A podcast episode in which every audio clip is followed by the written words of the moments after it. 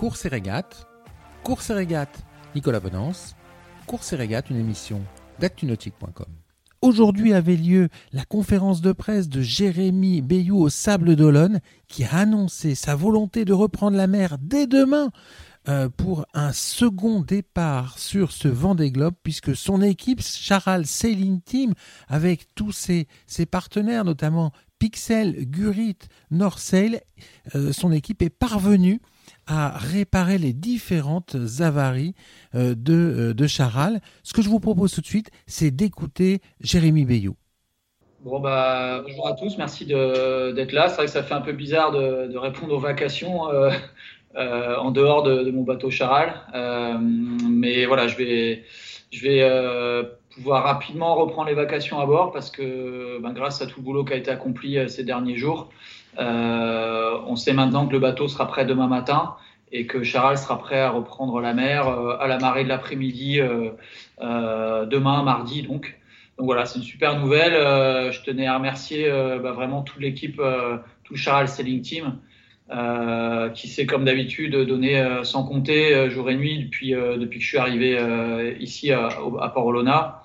Euh, remercier tous les, tous les sous-traitants, tous les prestataires extérieurs qui, qui, sont intervenus sur le bateau. Il y avait 15 ou 20 personnes qui, euh, qui, qui, qui, ont additionné leurs compétences euh, pour, euh, pour que ça fonctionne. Euh, les architectes de chez VPLP, Gurit, GPTO pour le composite, Manu Leborn pour le pour l'expertise.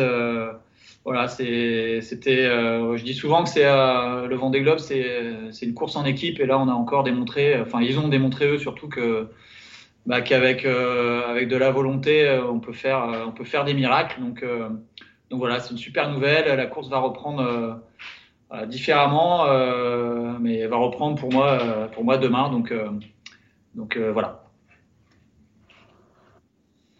Bon, en fait, la, la, la varie la, la, plus problématique, on va dire, c'est qui m'a qui m'a fait directement faire demi, fait demi-tour, c'est la varie de safran. Euh, mais techniquement, en fait, la varie la plus la plus compliquée à réparer, c'est celle de la barre d'écoute, en fait, qui était euh, euh, qui était complètement euh, cassée. Alors c'est pas la barre d'écoute, c'est la cloison de, de barre d'écoute, donc c'est une partie structurelle du bateau. Donc euh, il a fallu d'abord euh, expertiser euh, les dommages, ensuite faire de la destruction pour voir jusqu'à où l'eau s'était infiltrée et, et jusqu'à où il fallait, il fallait réparer. Ensuite, bah, émettre des hypothèses de, de, réparation et de renforcement. et ça des deux côtés. Donc c'est sûr que bah, ça a demandé beaucoup de gens euh, des différentes euh, compétences. Euh, de voilà de trouver des, des, solutions là dans un temps record en extérieur avec le temps qui était qui était pas génial donc, euh, donc voilà, ça c'était vraiment la grosse partie du boulot. On a eu aussi des, bah, des problèmes de, de girouettes d'aérien qui, bah, qui ont été changés pour le coup.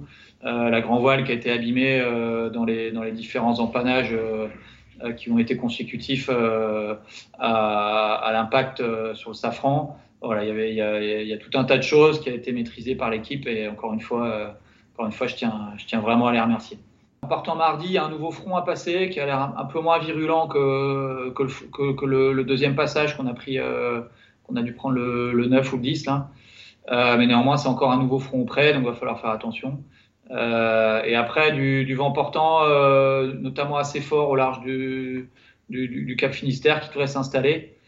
Euh, et après, il y a une petite dépression euh, au large du Maroc qui a l'air de mettre un petit peu le bazar, donc qui, qui, qui, fera, qui coupera peut-être les alizés et qui permettra peut-être au poteau noir de s'étaler un peu. Donc c'est pas forcément une bonne nouvelle, mais encore une fois, euh, voilà, je regarde le, la situation du départ. Euh, on va d'abord passer ce front, après se mettre au portant, et puis, et puis on verra ce qui se passe derrière. Faut, faut vraiment que je sois dans cet euh, état d'esprit et, et, je pense que c'est ça qui va, qui va m'aider à, à avancer.